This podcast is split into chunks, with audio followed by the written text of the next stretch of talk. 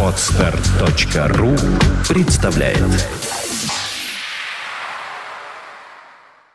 Свободное радио Компьюлента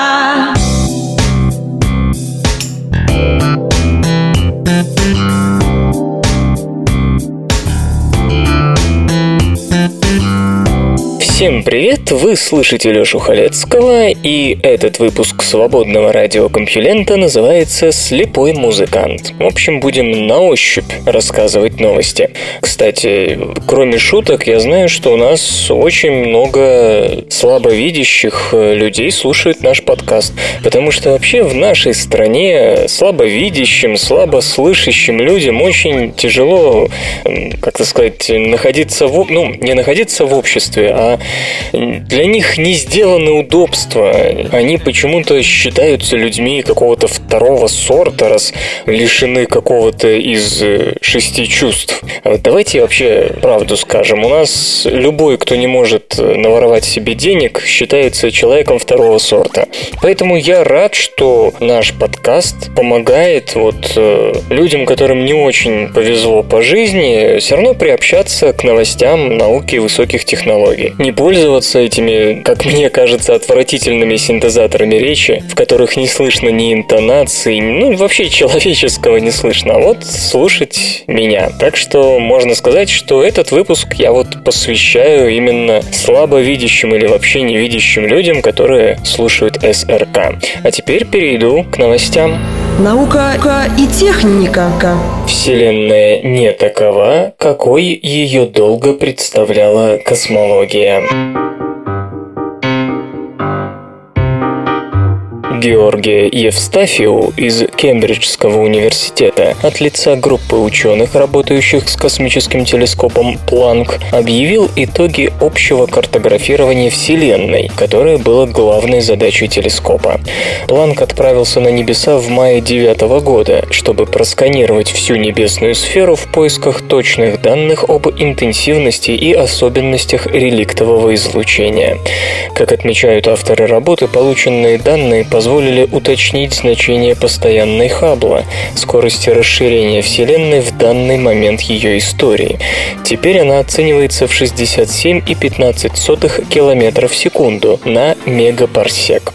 Иными словами, два объекта, разделенные примерно 3 миллионами 260 тысячами световых лет, разлетаются благодаря расширению Вселенной со скоростью в 67,15 км в секунду. Напомню, именно постоянная постоянная Хаббла в рамках текущей космологической модели позволяет нам вычислить возраст Вселенной. Величина обратная ей указывает на характерное время расширения Вселенной на текущий момент. После уточнения скорости нынешнего расширения возраст Вселенной несколько изменился, хотя и без революционных подвижек. Теперь он считается равным 13 миллиардам 810 миллионам лет. Попутно были уточнены пропорции обычной, барионной и темной темной материи в мироздании. Первые принадлежат 4,9% по массе, а темной 26,8%, то есть чуть больше, чем считалось. Остальное приходится на темную энергию, отвечающую за ускорение расширения Вселенной. Впрочем, возраст Вселенной, темная материя и прочее – это мелочи. Согласно новым снимкам реликтового излучения, его температура в разных полушариях Вселенной различается. Это резко резко противоречит тезису об изотропности Вселенной, то есть одинаковости ее физических свойств во всех направлениях. А ведь это базис современной космологии. Все эти оси зла и прочие признаки неодинаковости Вселенной в зависимости от выбранного направления, разумеется, уже обнаруживались, в частности в случае с миссией WMAP. Но тогда, как это часто бывает с данными из ряда вон, все списали на флуктуацию, ошибку. Сделали вид, что в целом все хорошо. Этот фокус не прошел бы, если бы данным WMAP хватало точности, но чего у них не было, того не было. Теперь все иначе. То, что Планк зафиксировал значительность этих аномалий, снимает любые сомнения в их настоящести. Больше нельзя сказать, что это были ошибки измерений. Они реальны, и мы должны поискать заслуживающее доверие объяснение, полагает Пауло Натоли из Феррарского университета Италия. Итак, Итак, Планк отработал свой хлеб. Вселенная устроена не так, как мы думали, и причины этого с физической точки зрения пока не ясны. В фундаменте космологии появились трещины, и теоретикам нужно срочно искать, чем их заделать. Скорее всего, Вселенная изотропна, а значит, возможно, аномалия в температуре реликтового излучения объясняется тем, что на его холодных пятнах мы видим излучение, проделавшее в силу причуд геометрии пространства более длинный путь, чем в остальных точках видимой небесной сферы. О медленной науке. Всем известно, что наука – вещь не на один день, но исследования обычно проводятся все-таки в сравнительно короткие сроки, будучи разбиты на отдельные эксперименты или самостоятельные проекты, чему способствует и схема финансирования современной науки. Но есть и такие исследования, которые невозможно ускорить. Они касаются, к примеру, изучения человеческой жизни в целом или возмущений земной коры. Одни производят сотни статей в год, а другие – одну точку измерения за десятилетия. Журнал Nature подготовил материал о подобных студиях, памятниках дальновидности, терпению и самоотверженности ученых. Предлагаю вашему вниманию его с некоторыми сокращениями. Подсчет пятен на Солнце – 400 лет. Астрономы следят за пятнами с тех самых пор, как изобрели телескоп. Сохранились даже записи самого Галилея. На протяжении большей части этого времени исследователи не знали, что это за явление, не догадываясь о существовании в природе магнитных полей. Лишь в 1848 году швейцарский астроном Рудольф Вольф начал проводить систематические наблюдения и разработал формулу, которая по сей день используется для расчета международного числа солнечных пятен, числа Вольфа, и дает представление об изменении солнечной активности с течением времени. Центр анализа данных о солнечных воздействиях при Королевской обсерватории обсерватории Бельгии ведет учет солнечных пятен по фотографиям и рисункам от руки, выполненным более чем пятью сотнями наблюдателей с 1700 года. Эти данные имеют неоценимое значение для прогнозирования солнечной активности, отмечает Лейф Свальгард из Стэнфордского университета США.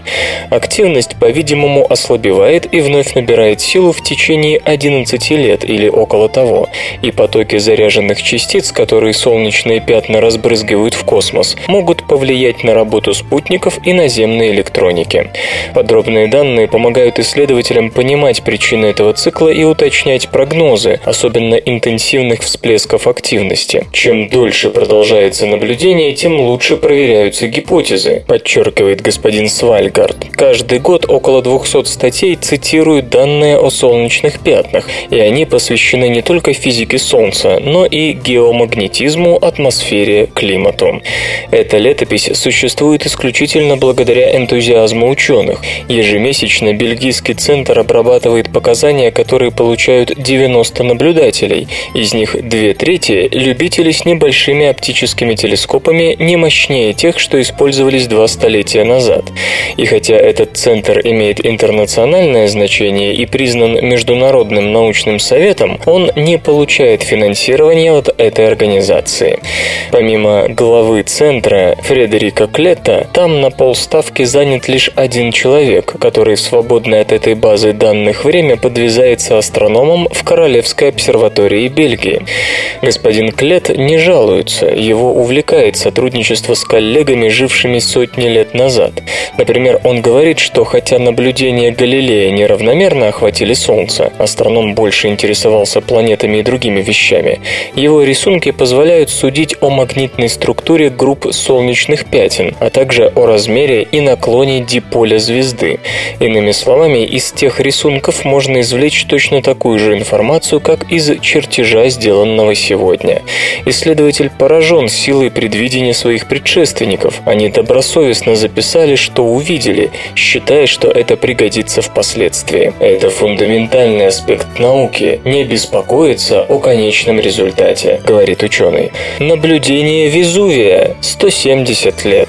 Хотя вулкан активен постоянно, раз в несколько тысяч лет он устраивает особенно эффектные представления. В последний раз Везувий уничтожил Помпеи и Геркуланум в 79 году нашей эры, а до этого около 3800 лет назад залил всю территорию современного Неаполя.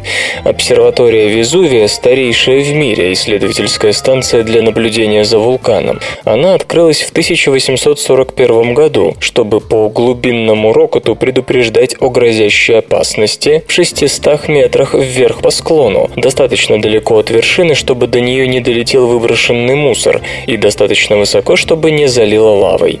Станция проложила путь современной вулканологии и геологии, считает ее нынешний директор Марчелло Мартини.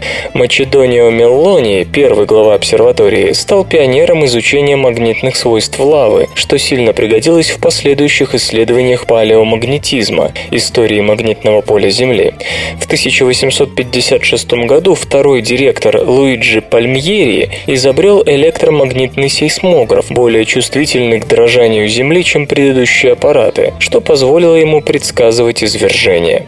Именно этой обсерватории мир обязан значительной части приборов, используемых по сей день для мониторинга вулканов.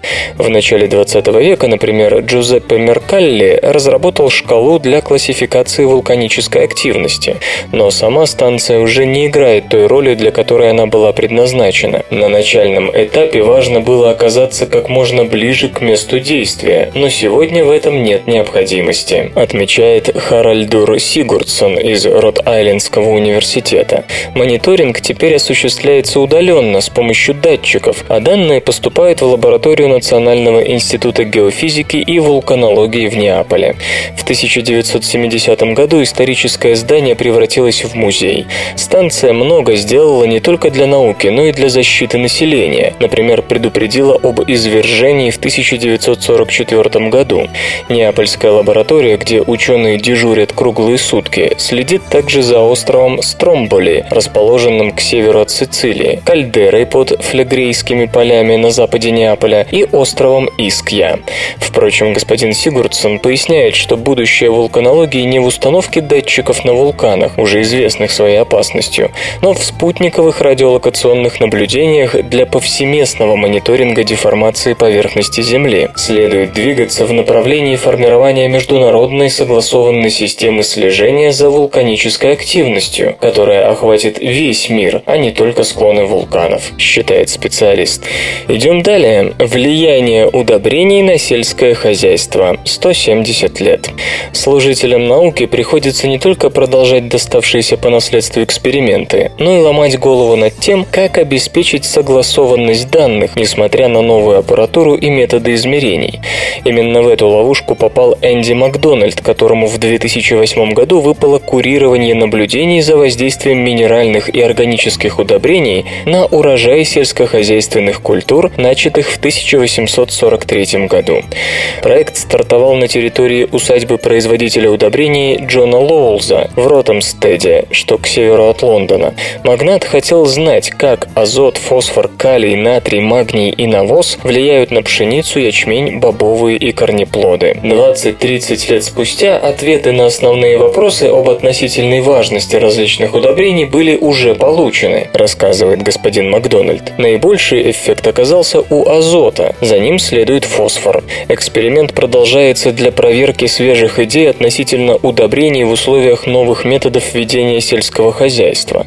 В 1968 году, например, зерновые культуры с длинным стеблем, которые выращивались с начала опытов, были заменены на высокоурожайные культуры с коротким стеблем. По словам господина Макдональда, новым культурам потребовалось больше удобрений по сравнению с традиционными сортами, из-за того, что они извлекали из почвы больше питательных веществ. Ротемстедский проект – прадедушка долгосрочных сельскохозяйственных исследований, говорит Фил Робертсон, директор биологической станции имени Келлога Мичиганского университета. По его словам, непрерывная цепочка данных бесценна. В Ротемстеде можно изучать не только экологические и биологические тенденции, например, содержание углерода в почве и воздействие инвазивных видов, которые становятся очевидными лишь по прошествии времени, но и немедленные эффекты, к примеру, в результате потери азота почвой. В Ротемстедском архиве хранится около 300 тысяч растений и проб грунта. В 2003 году ученые выделили ДНК двух патогенов пшеницы из архивных образцов, восходящих к 1843 году, и показали, что промышленные выбросы диоксида серы навредили некогда доминантному виду.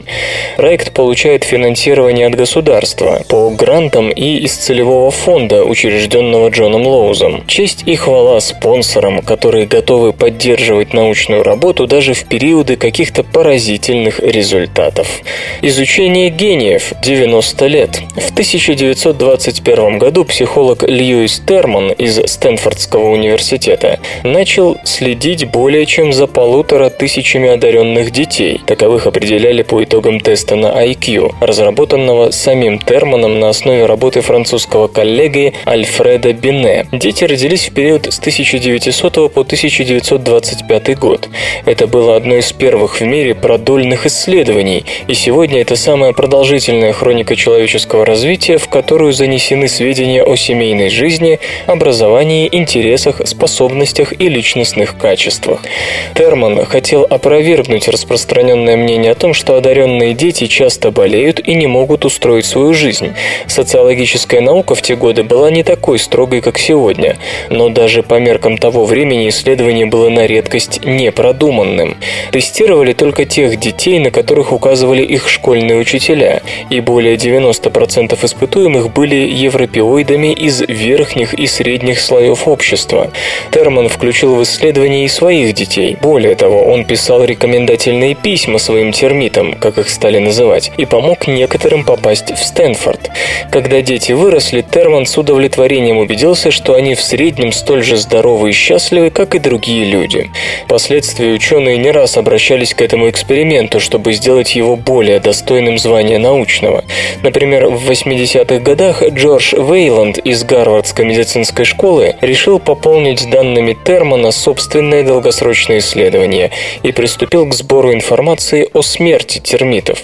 Воспользовавшись этими записями, Говард Фридман из Калифорнийского университета в Риверсайде сделал одно из самых важных открытий, за которые можно поблагодарить Термана. Он показал, что добросовестность, точнее рассудительность, настойчивость и расчетливость и в детстве, и в зрелости являются ключевым психологическим фактором долгой жизни, способным подарить человеку 6 или 7 лишних лет. В ожидании капли 85 лет. В 1961 году на второй день работы в Квинслендском университете Австралия физик Джон Мейнстоун наткнулся на странный эксперимент, который спокойно и незаметно протекал в лабораторном шкафу вот уже 34 года. С тех пор минуло больше полувека, а он все наблюдает за ним. Все началось с первого профессора физики этого учреждения, Томаса Парнелла, который решил продемонстрировать студентам, что кусок пека – это продукт перегонки дегтя настолько хрупкий, что при достаточно низкой температуре его можно разбить молотком, способен вести себя как жидкость. Образец поместили в стеклянную конструкцию, напоминающую песочные часы, и приготовились ждать, когда закапает. И действительно капало раз в 6-12 лет. Девятой капли господин Мейнстоун ожидает к концу этого года. Не сказать, что эксперимент привел к сенсационным открытиям. За 86 лет он породил только одну статью, которой сообщалось, что пек в 230 миллиардов раз более вязок, чем вода.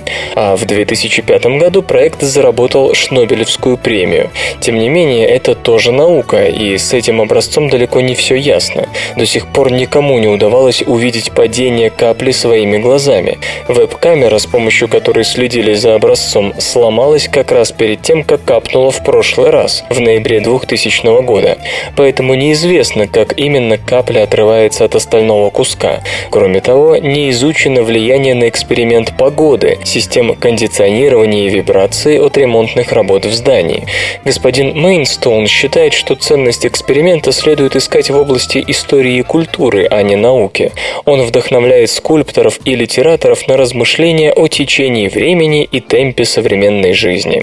Кроме того, это памятник преемственности в науке. Пока мир переживает один кризис за другим, мы продолжаем заниматься своим делом говорит ученый. И судя по размерам образца, он будет капать еще полтораста лет. К счастью, 78-летний исследователь уже нашел себе преемника. Почему радио? От кого свободное? К чему это вообще все? Предложен новый взгляд на границу между литосферой и астеносферой. Под массивными тектоническими плитами Земли залегает загадочный слой, зажатый между жесткой литосферой и более податливой астеносферой. Тонкая граница, как желе на сэндвиче с арахисовым маслом. То ли это очень влажная порода, то ли частично расплавленная. Наверняка никто не знает. Исследования дают противоречивые результаты. Это замечает, например, Кэрри Ки из Океанографического института Скрипса, США. Природа этого пограничного слоя и его роль в тектонике плит – одна из главных проблем сейсмологии, включенная в соответствующий список, составленный консорциумом Incorporated Research Institutions for Seismology в 2009 году.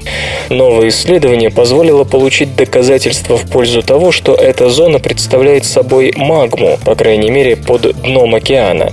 У побережья Никарагуа под плитой Кокос исследователи обнаружили слой толщиной 25 километров, состоящий из частично расплавленной породы в нижней части литосферы. Это настоящий сюрприз, говорит Самер Наив, Институт Скрипса и ведущий автор исследования. Мы собирались изучить круговорот жидкости в земной коре в зоне субдукции, а наткнулись на частично расплавленный слой. До недавнего времени доминировало мнение о том, что в этой зоне, скорее всего, нет расплавленной породы, но она ослаблена водой, богатой минералами. Но в последние пять лет новые исследования, опиравшиеся на анализ сейсмических волн, порождаемых землетрясениями и проходящих через этот слой, показали, что зона пребывает в расплавленном состоянии, по крайней мере, в определенных местах. Исследователи рассмотрели расплавленную зону под плитой Кокос с помощью метода, отвечающего небольшие колебания электрического и магнитного полей Земли. По этим измерениям можно судить о происходящем ниже поверхности. Они особенно эффективны при выявлении карманов жидкости, например, нефтяных и газовых месторождений. Границей между литосферой и астеносферой заканчивается нижняя часть жестких тектонических плит, которые плавают на поверхности Земли благодаря мантийным конвекционным токам. Оба слоя представляют собой твердый камень, но литосфера более жесткая и холодная, тогда как сравнительно горячая астеносфера текучая и податлива с точки зрения геологического времени. Под дном океана эта граница лежит на глубине около 50 километров, а под континентами до нее 200 километров километров. Теперь ученые намерены объяснить, откуда там магма. Другие исследования показали, что более древняя океаническая литосфера не имеет такой расплавленной границы. Геологически молодая плита Кокос может нести остатки магмы, прилипшие к подбрюшью, например, во время ее рождения в соседнем Срединно-океаническом хребте. Закон джунглей гласит «Каждый сам за себя!» Нановолокна из диоксида титана показали выдающиеся таланты. Ученые из Наньяньского технологического университета Сингапур под руководством Даррена Суна преуспели в создании наноматериала с весьма низкой стоимостью и множеством потенциальных способностей. По сути, это титановое белило, титан-О2, массово производимое недорогое вещество, с которым мы сталкиваемся каждый день. Однако выполнено оно в запатентованной форме нановолокон и в таком виде показывает очень необычные свойства. На основе такого наноматериала материала, заявляет разработчик, возможно эффективное фотокаталитическое разложение воды на кислород и водород под действием солнечных лучей, а также создание необрастающих мембран для фильтрования воды, включая опреснительные цели. Кроме того, он бактерициден, может обеспечивать эффективную стерилизацию и, наконец, работать в высокоэффективных ячейках Гретцеля. Обычно в качестве катализатора для разложения воды на кислород и водород используют платину. Материал очень дорогой дорогой и менее доступный, чем титановые белила. Мембраны же, применяемые в прямом осмосе для опреснения воды, довольно быстро покрываются биопленкой, резко снижающей производительность установок, которые нуждаются в результате в регулярной и непростой очистке.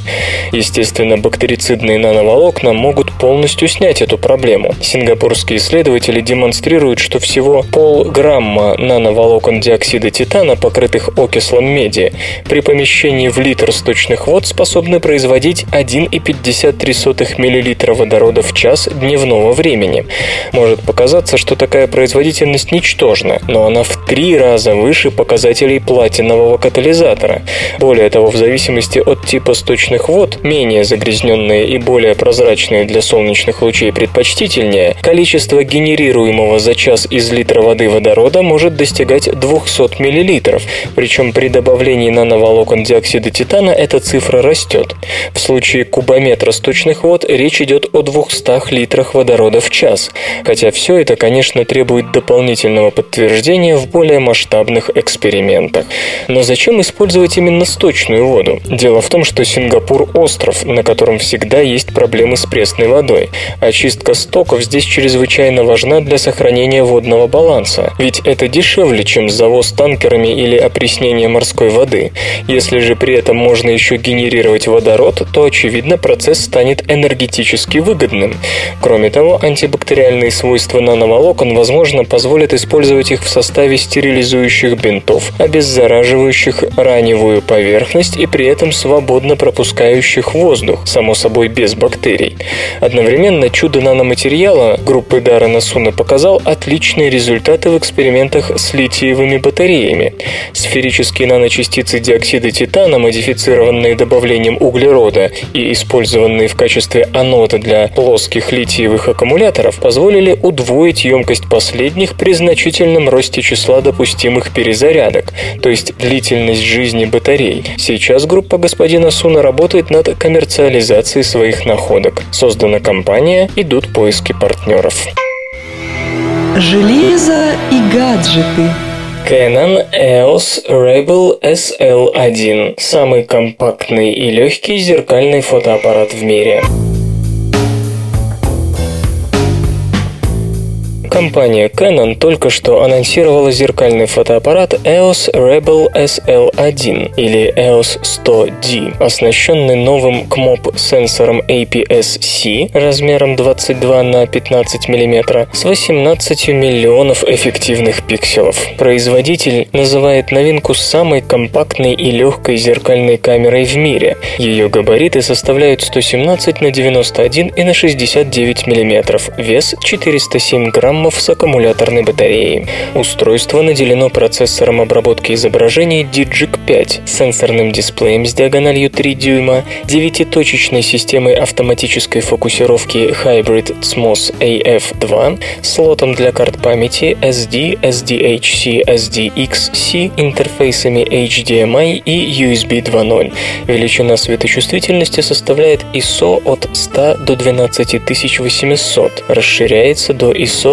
25 600.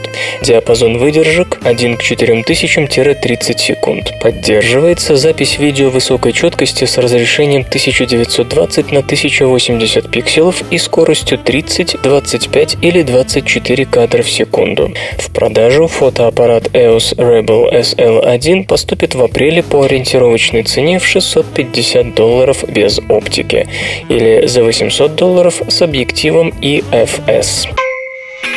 Вслух и с выражением читаю стихотворение. Владимир Мансветов «Может быть».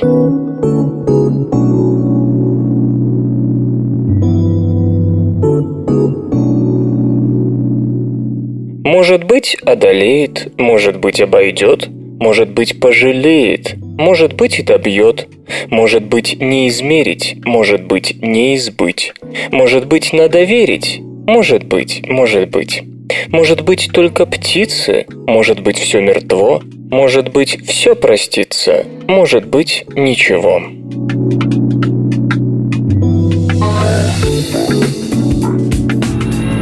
Наука и техника. Хьюлит Паккард разрабатывает голограммы Light. Физик Дэвид Феттель, работающий в лаборатории Хьюлит-Паккарт в Пало-Альто, Калифорния, вместе с коллегами создал нечто вроде облегченной голограммы. Для ее формирования используется простая дифракция, не интерференция. Причем оказалось возможным менять такое изображение в реальном времени, делая на его основе трехмерное видео.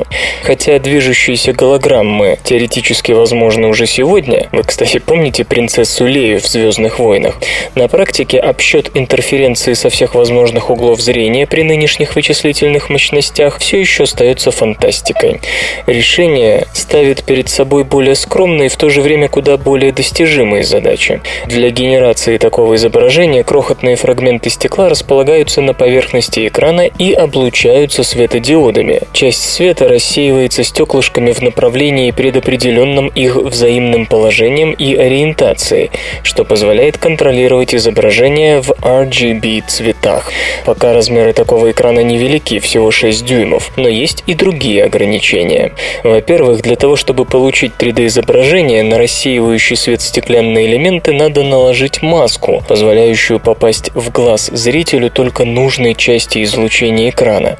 Маска пока обычная, жидкокристаллическая, а потому способность экрана производить движущиеся изображения ограничена производительностью жидкокристаллических элементов.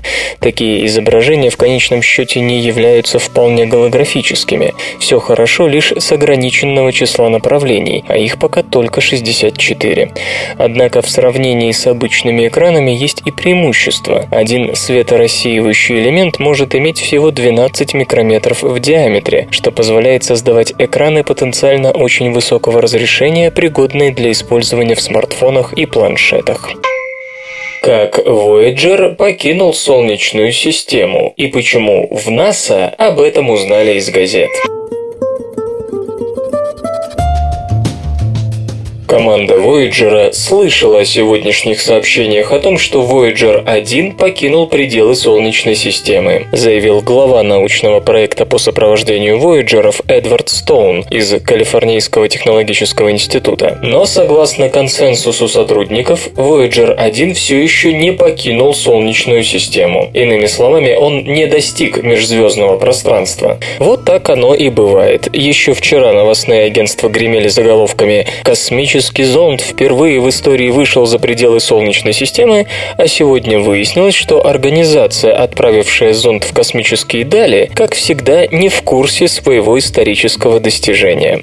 По мнению специалистов НАСА, еще в декабре 2012 года Voyager 1 вышел в новую, ранее неизвестную область, которую ученые пока называют магнитным хайвеем, где направление потоков частиц и их энергия резко отличаются от того, что мы знаем о происходящем в центре центре Солнечной системы.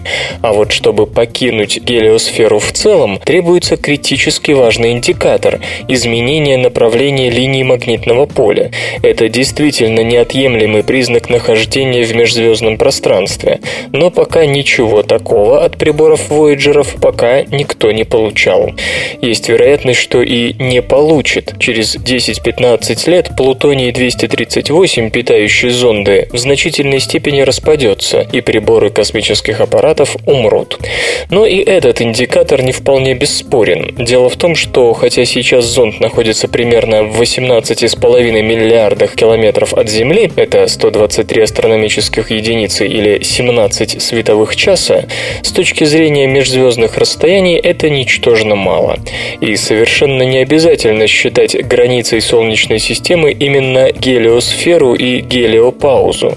Есть и другая точка зрения. Определение Солнечной системы часто содержит такие слова. Совокупность планет с их спутниками, астероидов, малых планет, комет, мелких метеорных тел, космической пыли и межпланетного газа, происхождение, эволюция, законы движения которых неразрывно связаны с центральным телом системы – Солнцем. Если же за границу взять зону, где гравитация Солнца преобладает над тяготением любого другого аналогичного тела, то ею следует считать примерно два световых световых года от нашей звезды, или 125 тысяч астрономических единиц, что в тысячу раз дальше, чем прошел Voyager. К моменту, когда аппарат достигнет этой точки, факт достижения будет представлять чисто исторический интерес, при условии, конечно, что человечество к тому моменту останется в космосе. Самое интересное, что даже эти несусветные дали населены телами, которые также относятся к нашей системе. Вспомним хотя бы облако Оорта, которое, возможно, насчитывает триллион объектов, а его удаление от Солнца оценивается от 50 тысяч, то бишь приблизительно световой год, до 100 тысяч астрономических единиц. Впрочем, известны и гораздо более близкие объекты, явно входящие в Солнечную систему. Так, карликовая планета Седна вращается на расстоянии до 1000 астрономических единиц от Солнца, а такого удаления Voyager достигнет лишь через несколько сот лет в виде мертвого куска металла, без малейшей активности на борту. Что, этой новости не хватает оптимизма? Но ведь величайшее по дальности космическое путешествие рукотворного аппарата за полсотни лет лишь незначительно приблизилось к гравитационным границам Солнечной системы, проделав тысячную часть пути, и только. Между тем, человечество явно способно на большее, но винить некого. Дальние космические путешествия 70-х стали возможными только как элемент гонки престижа между сверхдержавами, а как со сверхдержавами, так и с путешествиями. Самые м, технологичные новости. Озона в самолетах больше, чем вы думали. Сиама Бангар и Уильям Назаров из Калифорнийского университета в Беркли провели исследование, согласно которому общее представление о методах избежания озона пассажирскими авиалайнерами не вполне адекватны. Правила Федерального управления гражданской авиации США строги. Воздух в самолете, если и может иметь озон, то не больше 25 сотых части на миллион, а для трехчасового периода не более одной десятой части на миллион миллион. Причины понятны. Озон вызывает трудности с дыханием, головную боль и даже преждевременную смерть. Увы, полагают исследователи, то, как сегодня пытаются отделаться от озона, трудно назвать панацеей. Наивысшие концентрации озона, встречаемые летательным аппаратом, могут быть связаны с локальными эпизодическими возмущениями в тропопаузе, поясняет господин Бангар. И их нельзя обойти, планируя маршруты полетов лишь при помощи среднегодовых вариаций вариации концентрации озона с высотой, широтой и временем года. Что же делать? В первую очередь, полагают ученые, не надо драматизировать. Самолеты имеют средства, которые позволяют контролировать озон, попадающий в салон из атмосферного воздуха. Правда, возрастные устройства могут испытывать снижение эффективности до 60% и ниже. И тогда с февраля по июнь, когда озона в нашем полушарии больше всего, концентрация этого газа в салонном воздухе на трансатлантических рейсах может превышать пресловутую одну десятую части на миллион, ибо тропопауза весной находится в своей низшей точке. Это значит, что для соблюдения нормативов соответствующие приборы надо чаще менять либо снижать высотность полетов по весне. Последнее, правда, далеко не так просто. Для многих маршрутов свойственна перегрузка, затрудняющая полное игнорирование значительных высот даже в течение всего нескольких месяцев в году. Но есть и другие сложности. В США набортные устройства, следящие за содержанием озона, должны быть только в самолетах, выполняющих длительные полеты. При этом по расчетам группы даже межрегиональные маршруты по весне могут попадать в зоны с высоким содержанием озона. Эволюция белковой сети шла по пути удвоения существующих связей. Всегда интересно видеть результаты работы палеонтологов, которые восстанавливают облик давно вымерших животных. Но примерно тем же занимаются и биохимики с генетиками. Правда, их результаты выглядят не столь эффектно, как чучело тиранозавра в натуральную величину. Эволюция касалась не только строения тела. Изменению подвергались и молекулярные взаимоотношения между биологическими макромолекулами. Белки в древнейших клетках взаимодействовали не так, как в клетках нынешних, а как? На этот вопрос попытались ответить исследователи из Венского университета. Лаборатория Томаса Ротеи совместно с коллегами из Нью-Йоркского городского университета смоделировала развитие белковой сети.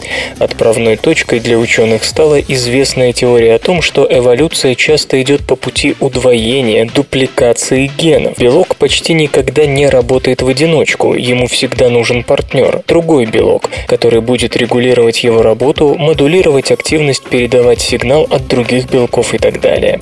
С молекулярной точки зрения клетка – это сплошная сеть межбелковых взаимодействий, но если ген, кодирующий белок, удвоился, то обе копии будут после этого взаимодействовать с одним и тем же партнером.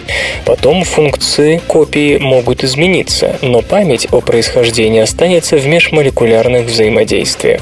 Отсюда и был сделан вывод, что модификации в белковой сети будут возникать не из-за появления новых связей, а из-за удвоения старых и последующего их расхождения.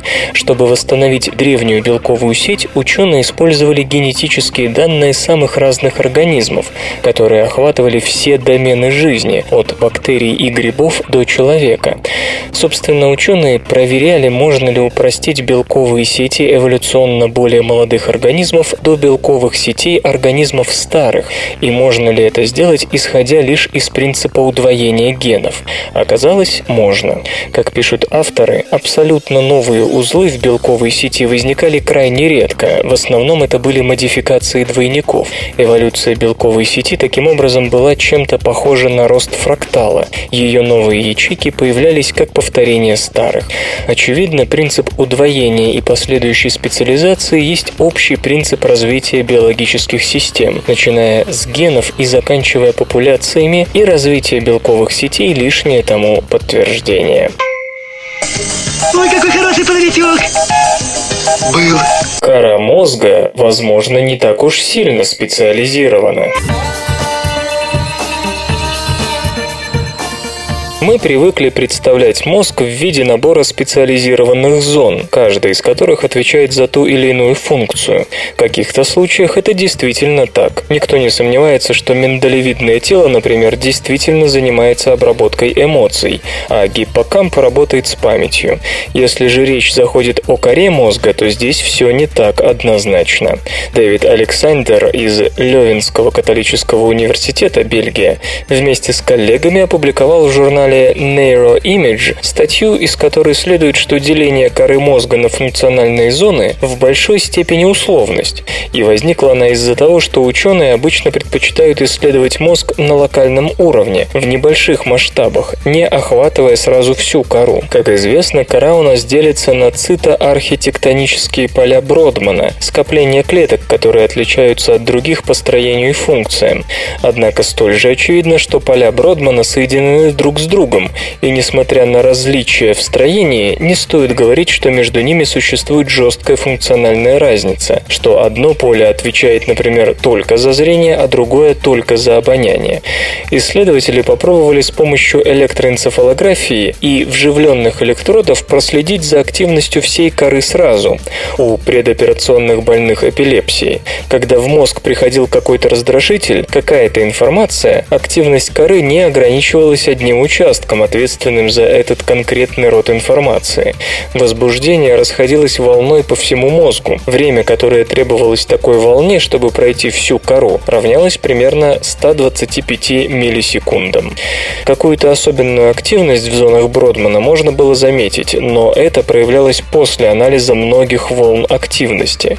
То есть после множественной реакции на раздражитель можно было заметить, что в каком-то месте бегущая волна часто оказывается выше, чем в других других областях.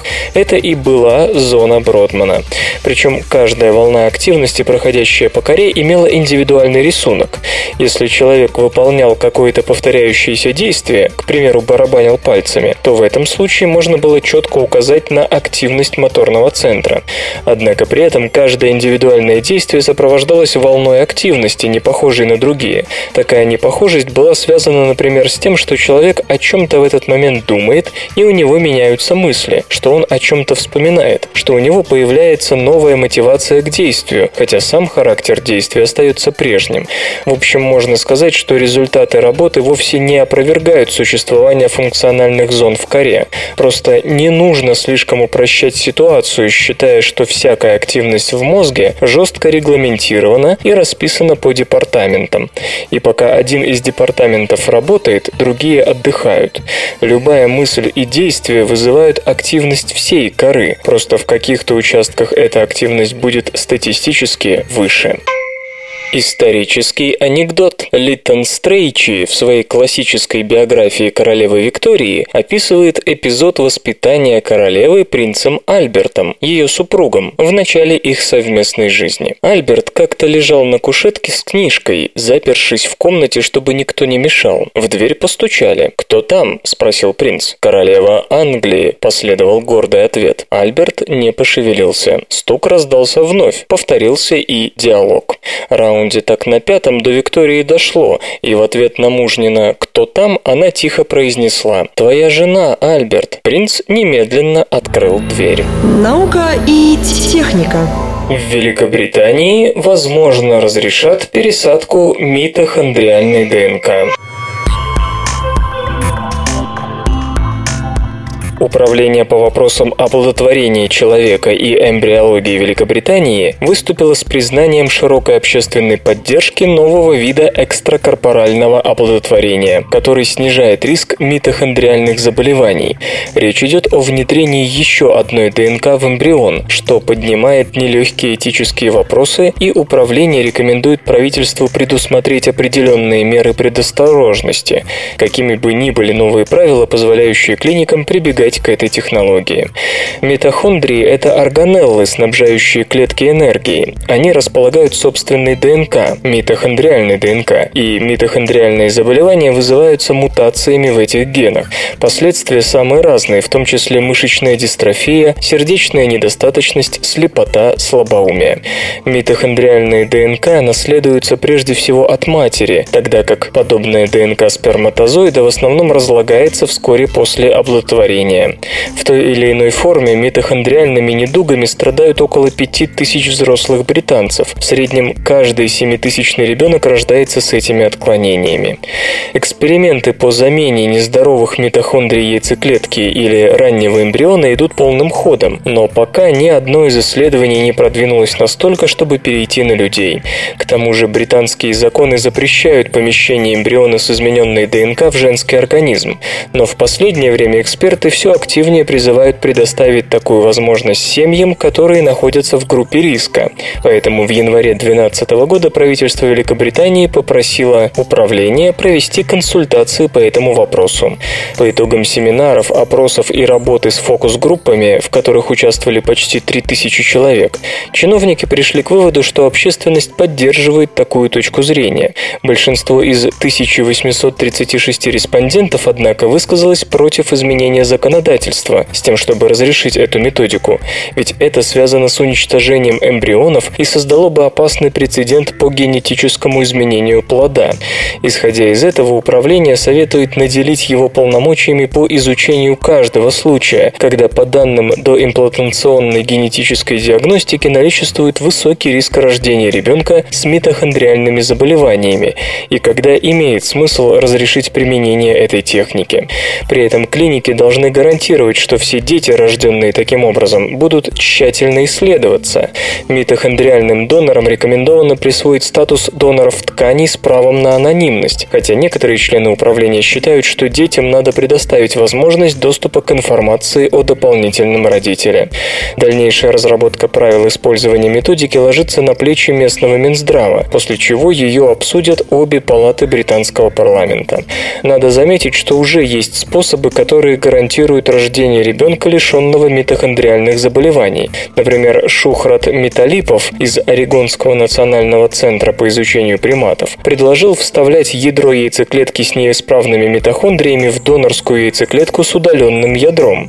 А в Ньюкаслском университете разработан метод, который предполагает перенос ядра оплодотворенной яйцеклетки в пустую яйцеклетку донора. Испытания подобных техник на людях запрещены в США и Великобритании с конца 90-х годов годов из-за обнаружившихся проблем у женщин, коих вот так пытались лечить от бесплодия. Группа господина Металипова уже породила пять макак от здоровых матерей. В прошлом году она заявила о том, что ей удалось извлечь ядра из 65 человеческих яйцеклеток и заменить их донорскими. Через несколько дней после оплодотворения 48% эмбрионов превратились в здоровые бластоцисты, шары примерно по 100 клеток в каждом. Ученые из Ньюкасла продемонстрировали свою методику в 2010 году на эмбрионах, которые оказались лишними после ЭКО. Увы, шансы на успех обоих способов пока не дотягивают до 40-50%, которые считаются приемлемыми при ЭКО. Господин Металипов считает, что он сделал все для проверки процедуры на животных и что для дальнейшего развития методики пора переходить к людям. Но проблема не только в низкой эффективности. Есть опасения, что неисправная материнская ДНК может зацепиться за ядро при ее извлечении. Оба метода приводят к тому, что от матери все-таки передается менее 2% митохондриальной ДНК, тогда как в случае ошибок заболевание возникает примерно у 60% митохондрий. Тем не менее, любое количество неисправностей будет увеличиваться с каждым поколением, и на этот счет управление хотело бы видеть больше исследований. Кроме того, специалисты просят СМИ прекратить шумиху о том, что дети с генами от трех родителей в самое ближайшее время могут стать реальностью. Такая формулировка ненужная, бесполезное заблуждение, подчеркивает Хью Уитл, директор Нафилдского центра по биоэтике Великобритания. С донорскими митохондриями ребенок получит всего 37 генов, тогда как настоящие родители передадут ему более 20 тысяч. Это намного меньше, чем можно приобрести с переливанием крови или трансплантацией органов. Более того, подчеркивает господин Уиттл, хотя есть свидетельство, что митохондрии не просто обеспечивают энергией клетки, все же наш внешний вид, черты характера и все остальное, что мы называем собой, определяются именно ядерной, а не митохондриальной ДНК. Кстати, ученый считает, что по той же причине, то есть из-за ограниченной функции митохондрий, влияние на будущие поколения будет минимальным.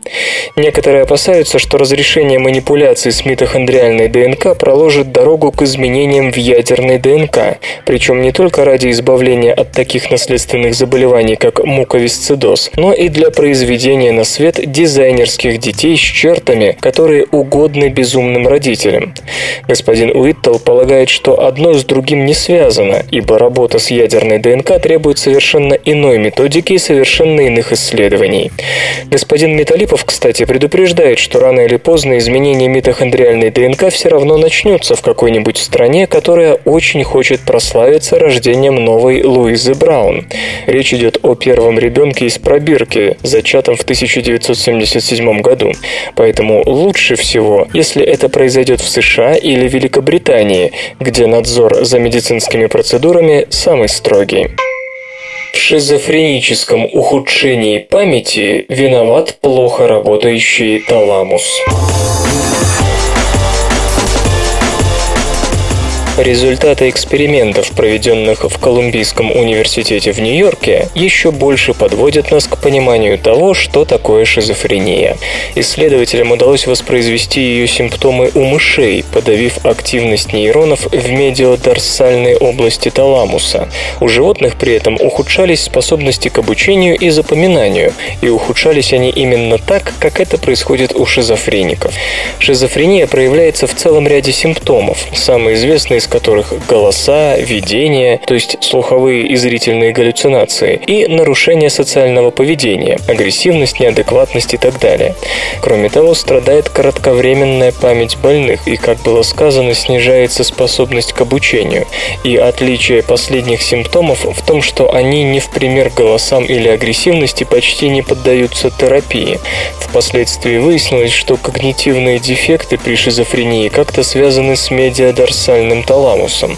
Эта область мозга служит крупным информационным хабом, распределяя сенсорную информацию по коре и данные от самой коры по остальным участкам мозга. Таламус таким образом является важным координирующим звеном в любой мыслительной работе мозга, так что в его связи с когнитивными нарушениями ничего удивительного нет. Сканирование мозга больных шизофренией показало, что у них медиадорсальный таламус на редкость спокоен, однако не не было ясно, что тут причина, а что следствие. То есть, можно ли, подавив активность таламуса, вызвать симптомы шизофрении. Как раз это и получилось проверить у команды Кристофа Келлендонка из Колумбийского университета. Исследователи вводили в мозг мышам вирус с кодом особого белка, который подавлял электрохимическую активность нейронов. Затем вирус активировали специальным веществом, и нейроны в таламусе отключались. Как пишут ученые в журнале «Нейрон», в общей сложности они отключали от 30 до 40% клеток медиодорсального таламуса. После этого мышей заставляли пройти простые когнитивные тесты, чтобы получить угощение. Следовало нажать на рычаг, и сделать это нужно было тогда, когда над рычагом горела лампочка. После того, как животные выучивали правила, им предлагали новые условия. Теперь они должны были нажать на рычаг не тогда, когда лампочка постоянно светила, а когда мигала. Третьим тестом был обычный Т-образный лабиринт, в котором требовалось правильно свернуть и найти еду. В каждом тесте мыши с отключенными нейронами дольше запоминали, что от них требуется. Подавление активности медиадорсального таламуса расстраивало активность префронтальной коры, от которой зависят все когнитивные операции. Разумеется, говорить о полноценной шизофрении в мышином случае вряд ли можно. Тут скорее удалось воспроизвести лишь отдельные симптомы болезни. Однако это позволит разрабатывать методы, которые помогут восстановить активность таламуса и устранить самые стойкие симптомы шизофрении. Свободное радио Компьюлента. Бактерии вводят токсин с помощью дистанционного молекулярного шприца. Бактерия Photornabdus luminescens служит оружием нападения для некоторых круглых червей, питающихся насекомыми. Когда нематода собирается напасть на жертву, она в первую очередь заражает ее бактериями Photorhabdus luminescens. Бактерия же травит жертву коктейлем из токсинов. Исследователи из Института молекулярной физиологии общества Макса Планка обнаружили у этой бактерии любопытный механизм, с помощью которого токсин попадает в клетку клетки жертвы. Яд бактерий на молекулярном уровне состоит из трех частей – TCA, TCB и TCC. Этот комплекс садится на мембрану клетки, которую предстоит отравить, и проникает внутрь в виде маленького мембранного пузырька.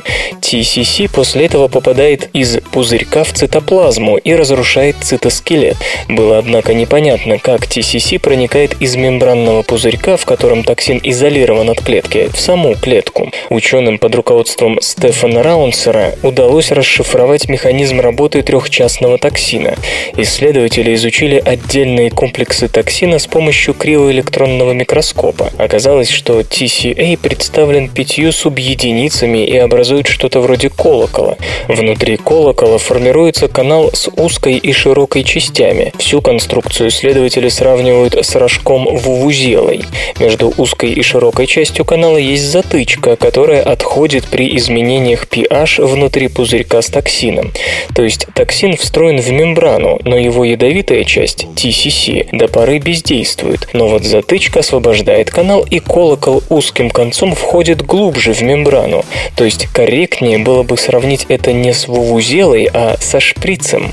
Одновременно токсичный компонент втягивается в канал, где особым образом модифицируется и меняет неактивную пространственную структуру на активную. После превращения в канале TCC впрыскивается в цитоплазму клетки, где и начинает отравляющую работу. Такие токсины, они же ABC-токсины, довольно распространены среди бактерий и есть не только у Photorhabdus luminescens, которые живут в симбиозе с энтомопатогенными нематодами, так что, возможно, эти данные помогут обезвредить патогенные бактериальные виды, опасные для человека. Стоит добавить, что у некоторых бактерий, например, у возбудителей дизентерии, Вдобавок к ABC-системе появилась еще одна шприцеобразная методика для доставки токсина. Однако в этом случае сам шприц остается связан с бактериальной клеткой, то есть бактерии нужно столкнуться с клеткой жертвой. У Photorhabdus luminescens шприц с токсином напротив отправляется в свободное плавание, и бактерия травит клетки даже не приближаясь к ним. Как вы яхту назовете, так она и поплывет. Скелет клетки становится прочнее под внешним давлением. Клетка поддерживает форму и передвигается благодаря белку актину. Полимеризуясь, он образует нити, актиновые микрофиламенты, главнейшие элементы цитоскелета. Эти филаменты служат клетке опорой, придают ей упругость и так далее. Роль актина трудно переоценить. От него зависит тьма самых разных вещей, от внутриклеточного транспорта до межклеточного общения. И потому этот белок всегда пользовался повышенным вниманием со стороны ученых.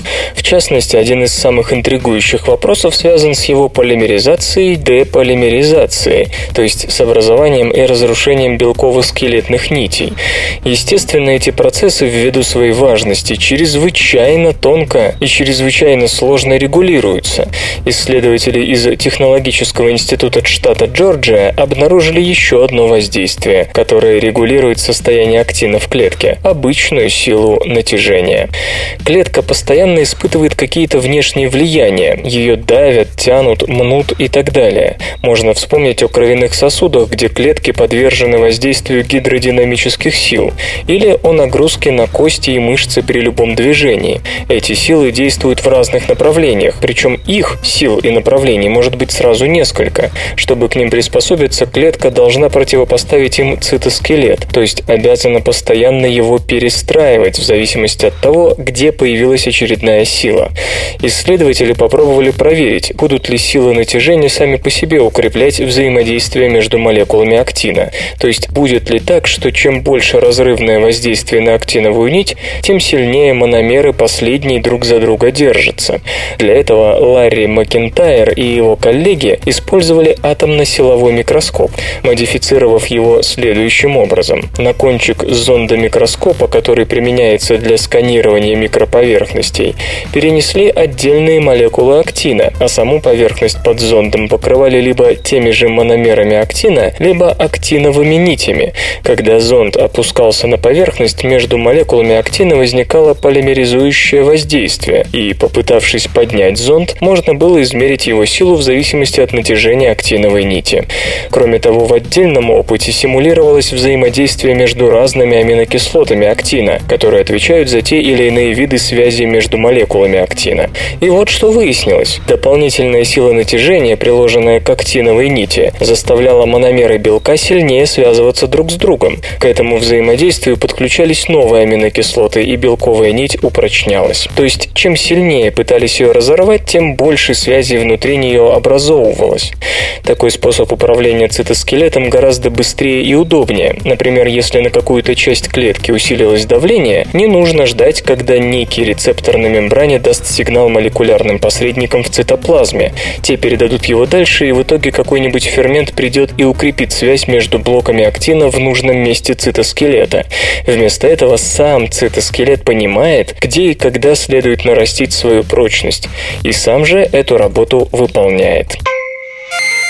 Компьютер. Компьютер. Лента. Подкаст.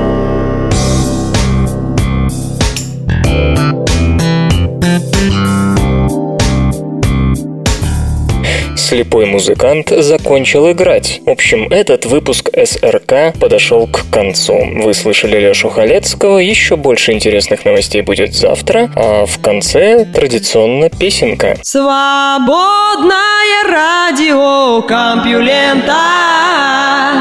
Скачать другие выпуски подкаста вы можете на podster.ru